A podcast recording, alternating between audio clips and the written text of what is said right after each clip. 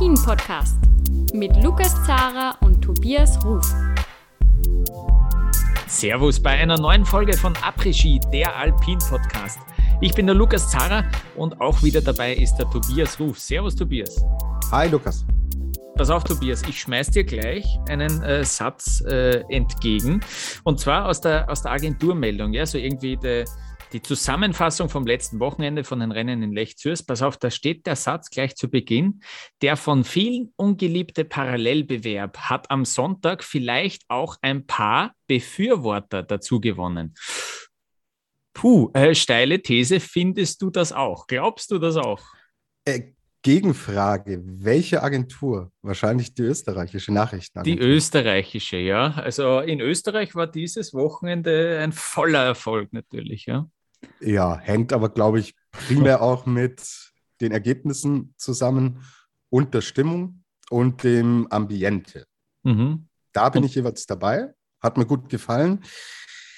Ich fand das Wochenende auch ehrlich gesagt nicht schlecht, aber gibt natürlich leider wieder diesen Wermutstropfen, dass die Pisten wieder nicht ausgeglichen waren. Also es hat sich mehr und mehr herauskristallisiert, je länger die Wettbewerbe gegangen sind, dass der rote Kurs einfach schneller war. Ja, und hm. deswegen, ich kann diese Euphorie, ich habe es auch im ORF tatsächlich gesehen und da war man dann auch wirklich begeistert und Alexandra Meisnitzer hat beispielsweise auch gesagt, ja, ähm, sie, das zeigt, dass parallel doch Emotionen und einen tollen Sport auch entfachen kann und dass man da vielleicht mehr Rennen veranstalten kann, bin ich prinzipiell auch bei ihr. Ich fand die Stimmung, die Atmosphäre auch mega cool. Aber mei, du weißt, ich bin eigentlich Freund der Parallelrennen, aber wenn man das nicht in den Griff bekommt, ja, ja mhm. tu, tu selbst ich mich schwer als Befürworter. Wie hast du es denn gesehen? Na, es, ja, es, gibt, es gibt drei Gründe, um Bauchweh zu haben, sage ich jetzt einmal. Das erste ist, es hat bei der Frauenquali begonnen. Ja, ich bin natürlich, habe mir sogar die Quali gegeben, die äh, dann schon in der Früh ja. am Vormittag ja. äh, war. Und dort gingen plötzlich die Starttore nicht auf bei diesem, beim rechten Kurs. Ich glaube, rechts war der rote.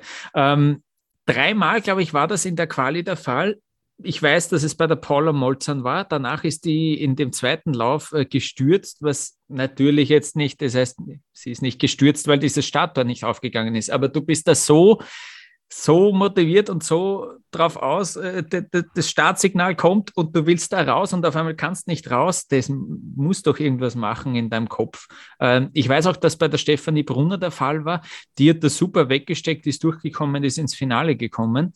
Äh, aber das war natürlich höchst unglücklich, dafür kann keiner was. Äh, die, die, die waren komplett ratlos, die haben sich das angeschaut, ein, von, einem, von einer Sekunde aufs andere funktioniert es nicht. Und man muss sagen, sie waren gut vorbereitet, weil sie haben das ganze Ding dann ausgetauscht nach der Qualifikation, haben sich dann auch nochmal zusammengesetzt und wirklich gesagt, okay, was passiert, wenn wir das jetzt nochmal haben? Die haben dann so einen Menschen hingestellt, der, der potenziell die Läuferinnen äh, abgewunken hätte. Ähm, das heißt, sie waren dann besser darauf vorbereitet. Sie haben da Ersatz, haben einen neuen, neuen Motor eingebaut und dann hat das funktioniert und so irgendwie, ja, weil die Quali doch vielleicht weniger gesehen haben, hat hat das vielleicht auch gar nicht, haben das gar nicht so viele mitbekommen. Aber das war, das war schon mal die erste Baustelle im wahrsten Sinne des Wortes.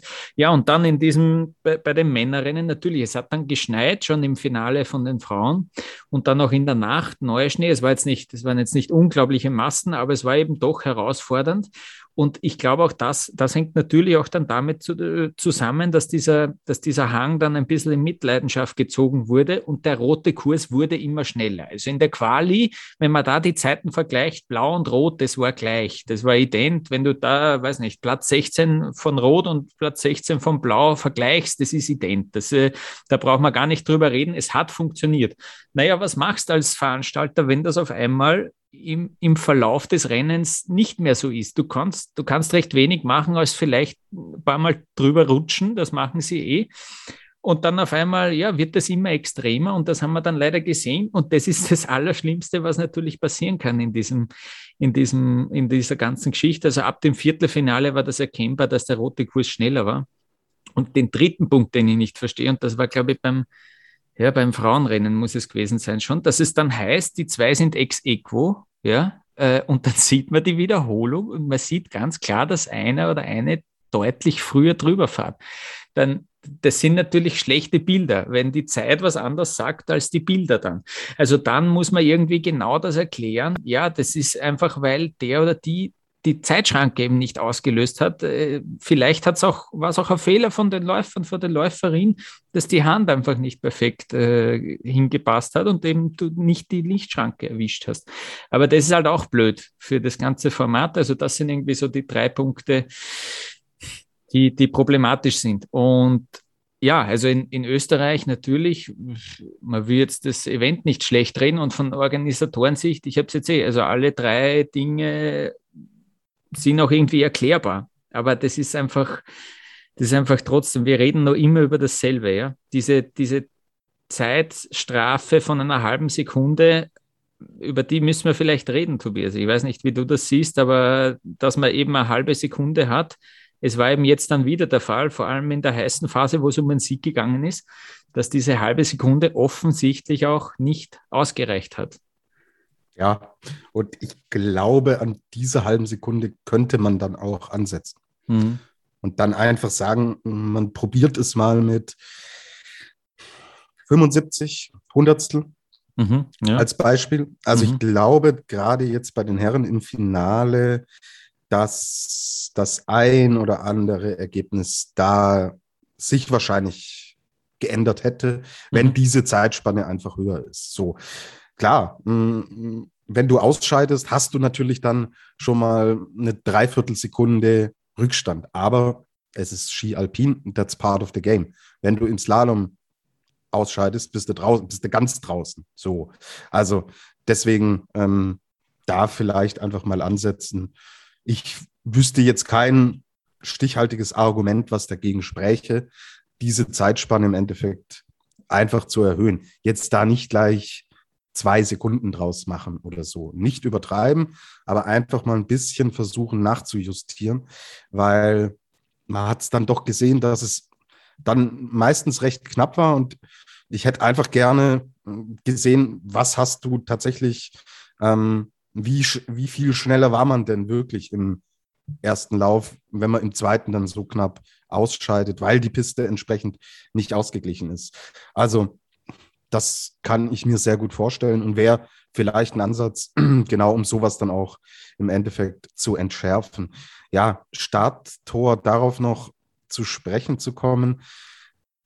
Okay, es ist eine Gefahr, also das kann natürlich auch gefährlich werden, ja, deswegen darf sowas nicht passieren. Ich würde es jetzt aber nicht überdramatisieren. Hm. Es war in der Quali der Damen, da ist es passiert man hat reagiert und hat es dann in den Griff bekommen. So. Und ist ja nicht so, dass aus den klassischen Disziplinen, dass da jedes Rennen immer einwandfrei und hm. ohne jegliche Probleme abläuft. Ja. Denk an letzte Saison zurück, wie viele Rennen wir dabei hatten, an denen es Stellen gab, die echt gesundheitsgefährdend waren und wo auch schlimme Dinge passiert sind. Ja da hat auch keiner gesagt, so, oh, jetzt stellen wir die Disziplin in Frage, sondern ähm, das sind halt Dinge, die passieren und Ski Alpin ist dann auch ein technischer Sport, was die Rahmenbedingungen, die Infrastruktur angeht. Passiert, fand ich jetzt nicht schlimm und dramatisch. Und ähm, deswegen, ja, man steht da im Brennglas, kann ich dann auch nachvollziehen, dass die ganze Geschichte dann auch natürlich stärker bewertet wird als ansonsten das der Fall wäre. Ich habe jetzt auch überlegt, gibt es irgendeinen Grund, äh, dieses Zeitlimit nicht nach oben zu setzen? Ja, vielleicht, vielleicht ist es natürlich schon das, wenn du dann eine Dreiviertelsekunde oder eine Sekunde, sagen wir, wir einigen uns auf eine Dreiviertelsekunde, dass dann vielleicht die Spannung natürlich schon komplett weg ist in diesem zweiten Lauf. Ja. Wenn im ersten Lauf jetzt wer wegrutscht, gut, äh, muss natürlich auch irgendwie bestraft werden, dann hätte es nicht äh, wegrutschen dürfen. Aber das natürlich dann vielleicht, äh, ja, wäre das dann halt so. Aber eben, man, man, lässt sich hier auch dann die Hintertür offen, dass wenn die zwei Kurse so unterschiedlich sind, dass man es dann eben auch wieder wettmachen kann. Also das wäre schon, das wäre ja auch eine Maßnahme, die man vielleicht schnell, schnell erledigen könnte. Ja, ja aber, aber wie mhm. gesagt, wenn im Slalom einer im ersten Durchgang genau. ausscheidet, ist er ganz draußen. Ja? genau. Und so hat er die Option noch offen. Und wenn äh, sich der andere zu sicher fühlt und vielleicht auf dem langsameren Kurs ist, der andere volle Attacke fährt, da kann man natürlich auch sportliche Glanzlichter sehen und äh, da auch unglaubliche Emotionen erzeugen, wie es einem Christian Hirschbühl, wir kommen nachher noch auf das Rennen, hm. ähm, natürlich äh, dann auch gelungen ist. Die Zeit auf jeden Fall auf ihrer Seite hatte die Slowenin Andrea Sloka, die überraschend, ja, mehr oder weniger überraschend dieses Rennen gewonnen hat. Äh, es war ihr erster erster Podestplatz überhaupt und klarerweise auch ihr erster Weltcupsieg. Sie hat gewonnen vor Stjernesund aus äh, Norwegen und vor Kristin Lisdahl auch aus Norwegen. Überhaupt die Norweger, äh, die können parallel und die Norwegerinnen, die sind noch äh, Weltmeister in dieser Disziplin geworden im Team-Event. Auch beim Weltcup-Finale haben es gewonnen, also überhaupt die Top-Favoritinnen irgendwie für für Olympia dann, muss man, muss man sagen. Aber ja, diese Andreas Loka, also ich habe ich hab sogar auch auf Twitter geteilt. Äh, ich, ich wusste nicht wirklich so viel von ihr, nur dass das ein extremes Talent sein soll, äh, aber eigentlich sehr wenig. Ähm, die auf Twitter habe ich es geteilt, ein Porträt von ihr, nämlich von Ski Racing Media. Die haben, ein, äh, die haben mit ihr geredet vor der Saison noch. Ähm, ziemlich cool, dass sich das jetzt sozusagen auch noch äh, so auszahlt. Ähm, ja, die Geschichte, die handelt äh, wie so oft im Weltcup auch von kaputten Knien leider, ja, ähm, von einem kaputten Daumen aber auch. Die hat da wirklich Probleme, den, den Stock irgendwie richtig zu halten und sie hat auch Probleme angeblich beim Skischuh zumachen. Also sie hat mit der, mit der rechten Hand so Probleme, äh, steht zumindest in diesem Porträt, dass sie da hin und wieder Hilfe braucht, den Skischuh, die Schnallen sogar äh, zuzumachen. Und ja, dieses Porträt ist auch deshalb sehr schön, weil man da auch irgendwie sieht, sie ist äh, eine gewesen, die, die sehr viel Selbstzweifel hatte. Die, das muss man sich vorstellen, die hat jetzt, äh, die wird von Nordica äh, ausgestattet, ja, und die, ähm, die sind dann einmal mit Material so wirklich professionell eben gekommen, dass sie eben die, das Material testen kann. Und sie hat sich echt Sorgen gemacht, hey, äh, was ist eigentlich, wenn ich denen überhaupt kein Feedback geben kann? Ich fahre damit und dann kann ich nur sagen, ich, ich, weiß gar nicht, was ich sagen soll, wie welcher Ski mir jetzt am besten gefällt. Also sie war da extrem unsicher irgendwie und sie dürften sehr viel auch mit Sportpsychologen zusammengearbeitet haben. Das wird sicher sehr, sehr oft im Weltcup auch vorkommen, nur die wenigsten reden auch drüber. Und die Andreas Locker, die hat da da ein bisschen drüber geredet und auch ihr Trainerteam. Also das Porträt ist wirklich äh, sehr super und jetzt geht es besser und jetzt ist ja eben vor allem in Lech Zürs dieser Knopf äh, aufgegangen. Und wir haben jetzt auch einen Einspieler von Andreas Locker und sie erklärt auch, ähm, warum ihr eigentlich diese Parallelrennen doch äh, sehr, sehr gut gefallen und warum es jetzt auch so gut geklappt hat. Uh, it's just competing side by side with the other girls because you see your opponent and if she's faster than you, you're like, oh no, you, I can't let her go um, too, too fast or that she's that she comes faster than in the, the finish and uh, yeah. It's I, I, love the adrenaline you know that's side by side and uh, yeah I think I risk more than, than usual. Andreas Loka, die war Zweite in der Quali, Dann hat sie im Achtelfinale Frasson B geschlagen, im Viertelfinale Sarah Hector, damit eine wirklich eine Top-Favoritin auch auf diesen äh, Titel. Dann Christine Listal im Halbfinale und im Finale eben Sterne sind. Und mit diesem Sieg hat sie eben auch jetzt den äh, Gesamtweltcup, die Führung im Gesamtweltcup übernommen. Man muss natürlich dazu sagen, bei den Frauen sind äh, viele Top-Stars nicht gefahren. Äh, allen voran natürlich Michaela Schifrin, Petra Vluhova, die haben beide dieses Rennen ausgelassen. Dann hat man irgendwie gesagt, okay, vielleicht Marta Bassino, Katharina Liensberger, die zwei, die beide Weltmeisterinnen sind in dieser Disziplin, das sind vielleicht die Favoritinnen. Auch Lara Gutberami natürlich ähm, Favoritin auf diesen Sieg. Ja, die sind alle sehr früh gescheitert zum Teil. Gut, Marta Bassino ist im kleinen Finale gestanden, ist Vierte geworden, aber dann tatsächlich ein Podium auch mit drei Frauen, die noch nie davor auf dem Weltcup-Podest gestanden sind. Deswegen natürlich ein sehr überraschendes Ergebnis. Passt auch irgendwie zu dieser Disziplin dazu, aber ähm, ja, war trotzdem schöne Geschichten irgendwie dafür, ja, ähm, und, und ein, ein cooles Podest. Ja, also ich hätte schon gedacht, Lara Gutberami, mhm. dass die eigentlich die führende sein wird nach mhm. äh, diesem Rennen in Lech Zürs, weil sie ja auch 80 Punkte mitgebracht hat. aus Sölden. Ja, gut, ist dann ein 15. Platz am Ende geworden. Ähm, dafür gibt es 16 Punkte und ja, das hat dann im Endeffekt nicht gereicht. Also Andreas Luca, die 14. wurde in Sölden, führt jetzt das Ranking an. Ich glaube, das wird nicht so lange anhalten, aber ist mal ein witziges, schönes Bild, wenn man die Gesamtwertung aufmacht und nicht die üblichen Verdächtigen da oben sieht. Ja, genau. Lara Gutberami, die ist im Achtelfinale gescheitert an Marte Monsen aus Norwegen. Also die haben echt, die können diese, diese Disziplin äh, extrem gut. Ja. Ähm, ich würde auch gleich zum Ergebnis vom Männerrennen kommen. Danach können wir vielleicht auch über, über Deutschland, über Schweiz, über Österreich noch detaillierter sprechen. Aber Österreich, ja, eigentlich, jetzt komme ich eh schon dazu. Ähm, dieses Rennen am Sonntag, das ist dann vor allem deswegen in Österreich so gut angekommen, weil Christian Hirschbühl äh, dieses Rennen gewonnen hat äh, vor Dominik Raschner, also ein Doppelsieg für Österreich.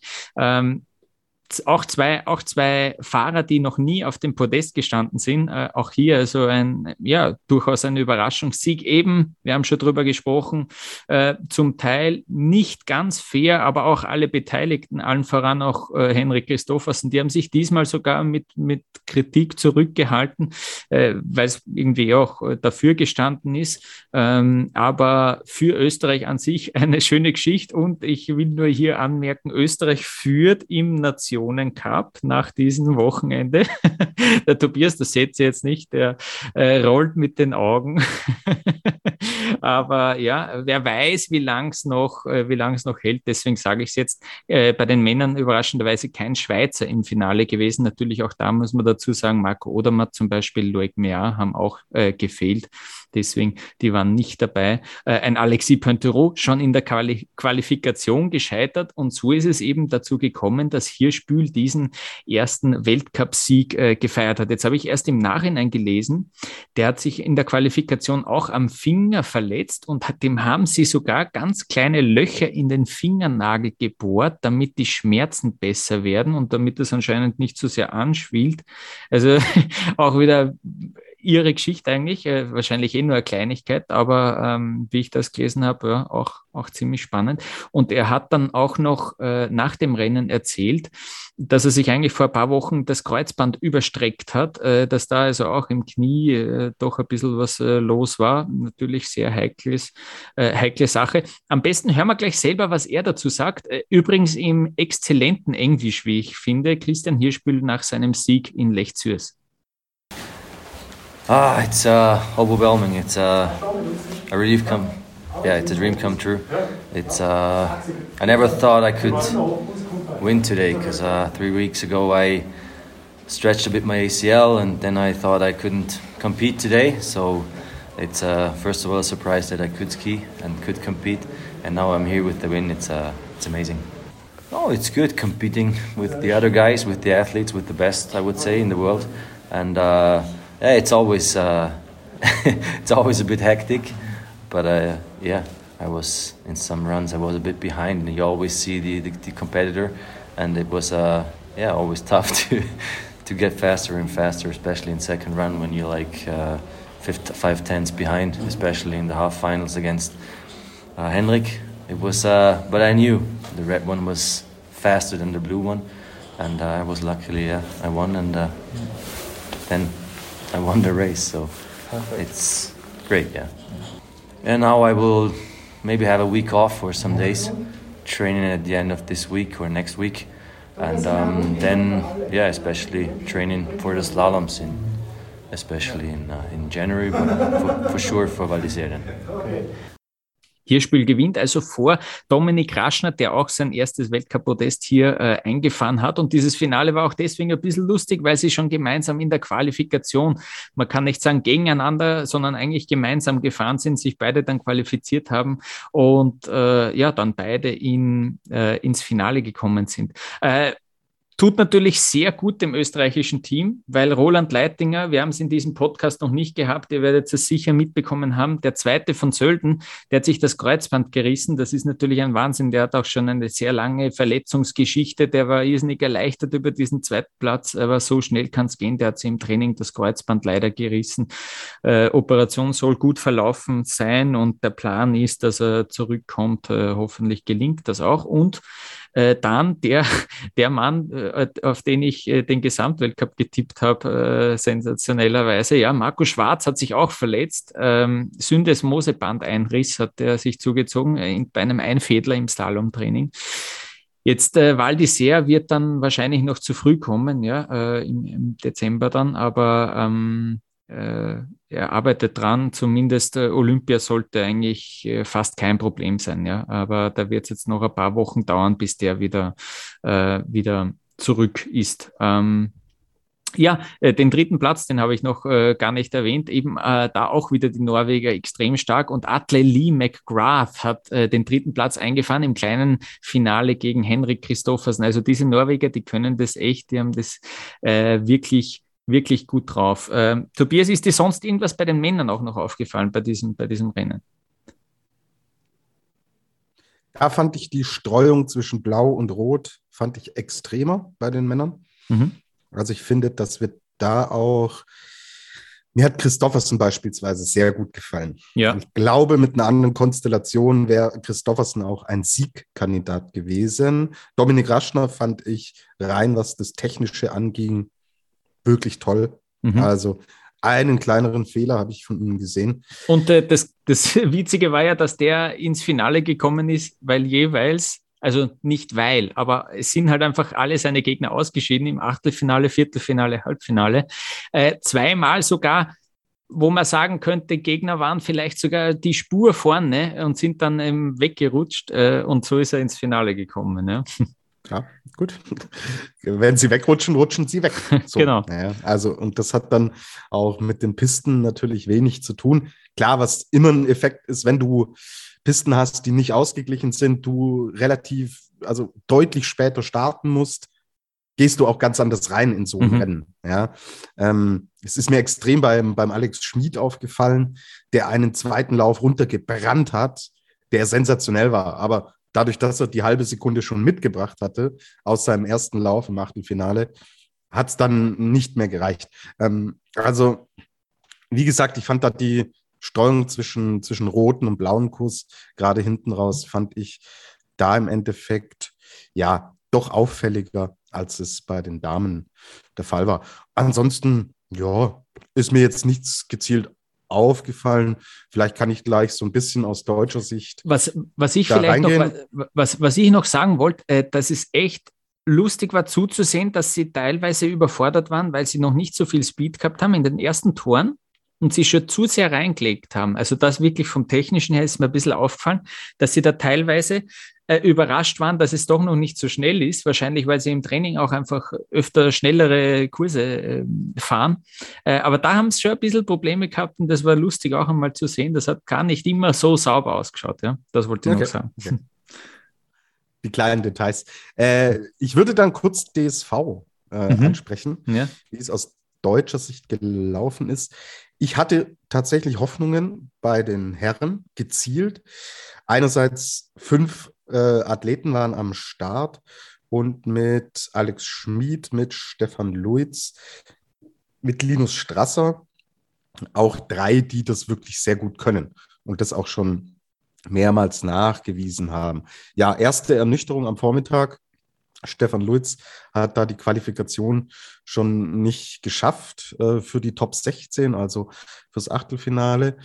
Ja, ich hatte meinen Artikel und so alles schön groß aufgezogen, äh, mein hm. Vorbericht über Stefan Luiz gezielt, weil ja äh, der Alex Schmid immer noch ein bisschen mit der Patellasehne Probleme hat und selber sagt, er braucht einfach noch Zeit, bis er bei 100 Prozent ist. Ja, dann war das äh, für mich nach der Qualifikation durfte ich erstmal an den Artikel ran und da natürlich äh, ein bisschen umbauen. Und hm. ja, es haben dann letztlich ähm, drei DSV-Athleten haben es dann ins Finale geschafft. Äh, Fabian Graz, das ist der Voll Vollständigung äh, halber, der ist auch in der Quali ausgeschieden. Dann waren Julian Rauchfuß, Alex Schmied und Linus Strasser waren mit dabei. Nach dem Achtelfinale hatte sich das Ganze dann erledigt.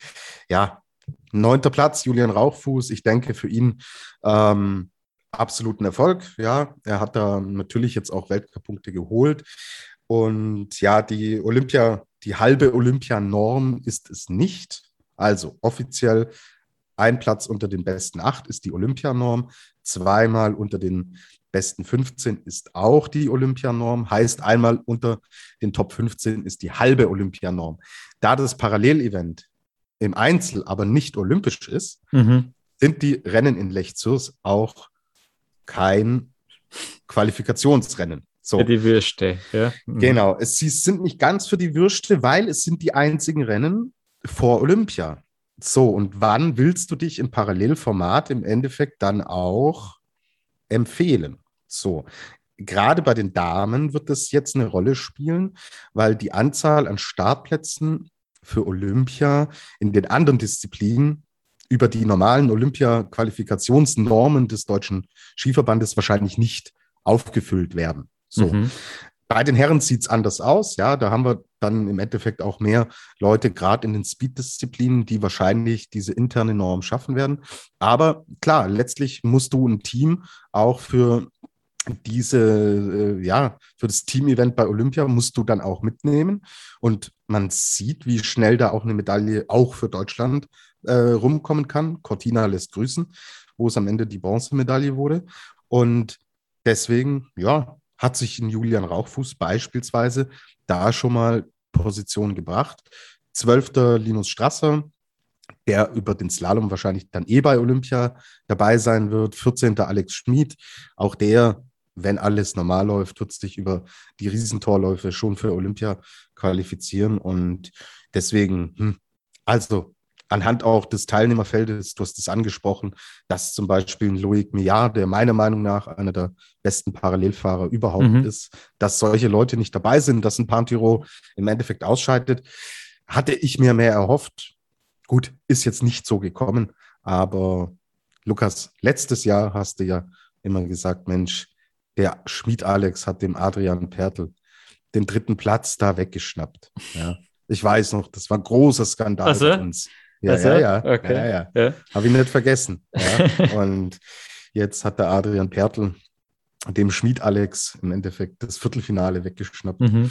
Und deswegen Revanche gelungen. Oder Sehr die gut, sind, dass du, dass du die sind doch ge gegeneinander, gegeneinander gefahren, gell? Im, im äh, Achtelfinale. Ich bin mir relativ Ja, genau. Sicher. Pertl ja. gegen Schmidt, genau. Schmidt ist genau. im ersten Lauf äh, weggerutscht oder ja, äh, DNF, ja, genau. Mhm. Ja, also hast du eine Revanche, Lukas. Ich hoffe, jetzt Dass du glücklich. das am Zettel gehabt hast, sehr gut, ja. Mhm. Soll ich die DSV-Damen gleich auch noch machen? Bitte, Wenn wir ja, schon ja. dabei sind. Mhm, genau, genau da, da hatten wir drei Damen am Start, unter anderem die Medaillengewinnerin Andrea Filser und Emma Eicher, die mit am Start waren. Und Lena Dürr ist mitgefahren. Und Lena Dürr, ja, die bei der WM im Endeffekt es nicht ins Team geschafft hat, nur als Ersatzfrau dabei war, die war dann aber mit Abstand die stärkste und schnellste Deutsche und hat eine starke Qualifikation auf dem vierten Platz beendet und sich dann auch schön durchgekämpft. Ist am Ende der siebte Rang geworden. Auch bei ihr waren es Nuancen, Kleinigkeiten. Aber ja, ich hatte ja mit ihr gesprochen vor der Saison und sie hatte damals auch gesagt, so ja, sie hat eigentlich gehofft, dass diese parallelen Nummern mehr werden und nicht weniger werden, weil so das ihr zweites Standbein sein sollte. Wir haben jetzt gesehen, warum. Und das gibt mir jetzt aber große Zuversicht für Levi, wenn die Slaloms anstehen. Der Grundspeed passt bei Lena Dürr, äh, das Selbstvertrauen ist da und sie hat richtig Bock auf Skifahren. Also sie hat so diese, diese Dynamik aus dem Ende der letzten Saison, wo sie am Slalom wirklich stark war und da auch äh, absolut sich in der Weltspitze etabliert hat. Die hat sie mitgenommen und deswegen freue ich mich jetzt auf Levi und will da sehen, was sie im Slalom, den sie immer noch besser kann, was sie uns da dann letztlich zeigen wird. Ja, für Andrea Filzer und Emma Eicher hat es knapp nicht gereicht. Also das waren wirklich nur Nuancen, die gefehlt haben zum, zur Teilnahme am Achtelfinale. Aber gut, auch die beiden haben jetzt Punkte geholt. Gerade Andrea Filser, nachdem Sölden überhaupt nicht gut lief, wird ihr das gut tun. Und ja, Emma Eicher, unser Rohdiamant im deutschen Skiverband, sie ist ja wirklich ein wahnsinniges Talent. Alles, was sie an Erfahrungen mitnehmen kann, und auch an kleinen Erfolgserlebnissen. Sie war extrem stark im ersten Lauf in der Qualifikation, der zweite dann leider nicht mehr so gut. Aber ich glaube, alles, was sie da so aufsaugen und, und mitnehmen kann, ist tatsächlich auch für so eine junge Skifahrerin absoluter Pluspunkt. Emma Eicher übrigens ist äh, halb deutsch, halb schwedisch, hat jetzt aber die Startberechtigung bekommen. Sie dürfte bei den Olympischen Spielen, sofern sie nominiert wird, dürfte sie für Deutschland an den Start. Mhm. Das noch als Zusatzinfo. Hm. Deswegen, ja, also Lena Dürr hat mir große Freude bereitet. Mit allem anderen bin ich nicht so ganz zufrieden, aber nein, hm. ist jetzt nichts passiert. Man kann an einigen Punkten positiv ansetzen. Und ja, groß in die Parallelanalyse muss man intern nicht gehen, weil bis irgendwann dann Mitte, Ende Februar in Peking kommt nichts mehr. genau so ist es, ja. Ähm, was, sollen da, was sollen da die Schweizer sagen, wenn du sagst, äh, du bist nicht so restlos zufrieden? Sportlich gesehen war es für die Schweiz äh, kein, kein äh, super Wochenende. Äh, wir, haben schon, wir haben schon gesagt, äh, Gut Berami ist, ist früh gescheitert, ähm, schon im Achtelfinale 15. Äh, geworden, mit Andrea Ellenberger und Vanessa Kasper vor allem noch zwei zusätzliche im Finale gewesen, aber auch nicht übers Achtelfinale hinweggekommen. Und eben bei den Männern äh, kein einziger im Finale dabei. Da war der Gino Caviezel auf Platz 20, der beste Schweizer. Ähm, das ist, äh, ja, wie gesagt, die haben ja schon im Vorhinein ein bisschen angekündigt, dieses Wochenende boykottieren zu wollen, aber äh, Trotzdem hätte man von den Namen her schon durchaus auch mit noch mehr rechnen können, war eben nicht so. Es wird ihnen relativ wurscht sein, wenn sie das wirklich genauso meinen, wie sie es jetzt in der Vergangenheit auch äh, kommuniziert haben. Aber Tobias, es gibt äh, kleine Neuigkeiten aus, dem, aus der Gang, sage ich jetzt einmal, von Ralf Weber und Urs Grimbühl. Ja, die zwei, die sind nämlich tatsächlich in den USA. Wir wissen, äh, die, die, äh, die dürfen nicht in Lake Louise starten. Ähm, dürfen aber sehr wohl in Beaver Creek starten. Da gab es eine Sondergenehmigung vom OK der, von Beaver Creek, die, dass sie sozusagen bei der Einreise herzeigen haben äh, dürfen und können. Und äh, somit sind sie in die USA gereist, trainieren jetzt äh, in Los Angeles äh, äh, und, und bereiten sich dort vor. Ähm, wollten da im Olympiazentrum, dann in San Diego ähm, trainieren. Da dürfen aber mittlerweile auch nur mehr Geimpfte äh, rein. Das heißt, das ist auch in, in, ins Wasser gefallen. Und jetzt gibt es aber anscheinend eine Lösung, dass sie dann auf einer Outdoor-Anlage da irgendwie äh, auf einer Uni oder so trainieren dürfen. Und die sind jetzt eben auch in den Medien gewesen in der Schweiz, ja, auch, auch im TV zum Teil äh, zu sehen gewesen. Die müssen sich das Ganze selbst äh, finanzieren. Ja, also da gibt es keine Unterstützung. Swissky unterstützt das jetzt nicht, dass sie da extra ähm, das machen müssen, aber so ist es eben. Die zwei, äh, die bereiten sich jetzt da sozusagen am Strand äh, vor auf diese Rennen und die werden wir dann in Beaver Creek äh, sehen. Das so viel noch, ähm, so viel noch aus der Schweiz. Ähm, gut, aber kommen wir vielleicht nochmal zurück. Wir haben noch äh, keinen Felix der Woche verliehen, ja, und da noch für dieses Wochenende. Äh, ich würde mir jetzt einmal erlauben, da vorzulegen, und zwar, weil ich äh, sozusagen jetzt äh, eine aus dem DSV krönen will. Nämlich äh, der Felix der Woche für mich geht an Lena Dürr die ist im Achtelfinale äh, losgefahren, äh, hat den Stock, einen Stock aber äh, im, im Starthaus gelassen sozusagen, hat den beim Start verloren und trotzdem war sie schneller als die Gegnerin Marina Gaschienica Daniel. Respekt. Also mit nur einem Stock bei, diesem, bei dieser Disziplin, wo es doch um, um Schnelligkeit, um Spritzigkeit geht und natürlich auch um Balance, das, das hat mich wirklich beeindruckt, weil ich weiß, was es bedeutet, wenn man auf einmal ohne Stöcke fährt, wenn man das einmal macht, auch privat und sich einmal sagt, so jetzt lasse ich da beim, beim Skilift vielleicht unten die Stöcke, jetzt fahren wir einmal ohne. Das ist schon was ganz was anderes. Da merkt man auch, wie viel die das trainieren, auch ohne Stöcke zu fahren. äh, die können halt richtig, richtig gut Skifahren. Und das, es war öfter natürlich, es war, sie war dann nicht die einzige in diesem ganzen Wochenende, aber das war schon bezeichnend. Also, dass die im Starthaus schon den Stock verliert und dann trotzdem äh, schneller ist als die Gegnerin, das hat mich wirklich beeindruckt. Deswegen Felix der Woche für mich geht an Lena Tür. Ja, wenn du den Felix der Woche nach Deutschland schickst, Lukas, ja. werde ich den ganz sicher nicht irgendwo anders hin transferieren. also, äh, deine Wahl ist akzeptiert. Sehr gut. gut. ja. Ähm, also Respekt äh, noch einmal nicht schlecht. Ähm, gut, das war jetzt, äh, was, was den Blick nach hinten betrifft. Jetzt äh, würde ich sagen, schauen wir nach vorne. Ja? Äh, was erwartet uns? Ähm, nächstes Wochenende haben wir dieses, dieses Levi-Wochenende. Ja? Die Frauen fahren dort zwei Slaloms, das kennen wir aus der vergangenen Saison. Die Männer sind eben nicht dabei. Die Männer haben sozusagen Pause und äh, haben ein Wochenende Pause und danach geht's los mit Lake Louise mit zwei Abfahrten und einem Super-G. Aber jetzt eben nächstes Wochenende zwei Slaloms äh, in Levi. Und äh, Tobias, wir haben gesagt, wir haben uns ausgemacht, wir tippen diesmal, merkt man sonst, tippen auch wirklich alle Disziplinen durch. Deswegen, äh, bevor wir jetzt dann die Rennen in Levi sehen, was ist denn so dein Tipp für den Slalom-Weltcup der Frauen? Und ich glaube jetzt nicht, dass da eine unglaubliche Sensation dabei rauskommt, wenn ich die, die Frage stelle. Mache ich jetzt den Captain Obvious? Hm. Nee, ich oh. sag jetzt äh, Kathi Linsberger. Du sagst Kathi Liensberger, das schon ja, okay. Dann äh, ist ja die Michaela Schifrin noch frei und ich sag Michaela Schifrin macht's. Ja. Okay. Bin gespannt, die Rückenschmerzen, die dürfte sie angeblich jetzt, das heißt, sie hat Rückenschmerzen gehabt, das war irgendwie dann auch der Grund für die Absage Lechzürs. Hat in Copper Mountain trainiert und äh, soll da jetzt, äh, also die reist jetzt nach Levi und äh, wir werden sie dann dort sehen. Bin gespannt, wie sie sich da tut. Und ich, ja. ich glaube halt, sie will ja wirklich den Gesamtweltcup gewinnen und sie hat sehr offensiv kommuniziert, jede Disziplin bei Olympia. Ich will dann auch um Medaillen fahren. So. Heißt, der Fokus kann jetzt nicht nur auf den technischen Disziplinen liegen.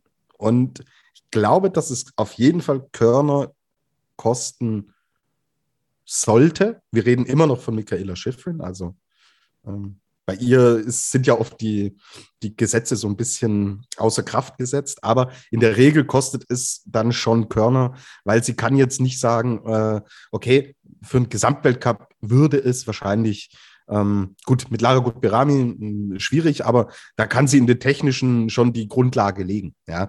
Aber wenn sie auch sagt, sie will äh, olympische Medaillen holen, dann braucht sie auf jeden Fall Praxis im Speed-Bereich. Und dann muss sie das auch gezielter mitnehmen. Und da kann ich mir schon vorstellen, dass das an Spritzigkeit ähm, ein bisschen vielleicht auch an Fokus kosten könnte und damit Kathi Linsberger, die mit solchen Gedanken ja hm. nicht spielt, dass sie dann vielleicht sogar da eher ähm, in Richtung Slalom einen kleinen Akzent vorne sein könnte. Mhm. Das noch zu meiner Argumentation. Sehr gut, ja. Tipp. Es ist, es ist auf jeden Fall schlüssig, was du sagst. Ja. Sehr gut. Na, äh, das soll es äh, für diese Woche äh, sozusagen gewesen sein. Ähm, ich habe hier noch den üblichen Hinweis auf unsere Social Media Accounts. Auf Après-Ski Podcast könnt ihr uns folgen. Da haben uns auch auf Twitter äh, diesmal einige geschrieben. Äh, und ich will das äh, vielleicht auch kurz äh, vorlesen. Es ging natürlich um diese Parallel-Events. Der Jan hat uns geschrieben, kurzweiliges Event, kurz und knapp, aber dem hat es gefallen. Äh, der Patrick hat uns zum Beispiel geschrieben, mein Problem am Parallelslalom war einerseits, dass Schiffin und Vlhova verzichtet haben, okay, ja. Ähm, und andererseits waren es zu viele Duelle, die nicht wirklich wichtig waren. Müssen wir den siebten Platz wirklich ausfahren? Und dann habe ich gesagt, naja, äh, auf der anderen Seite, die, die Alternative wäre nichts also Pause, bis die wieder oben sind. Man kann sie nicht äh, raufhetzen, weil wenn es dann die Halbfinals sind, pff, da musst du sofort wieder rauf. Das wäre zu arg.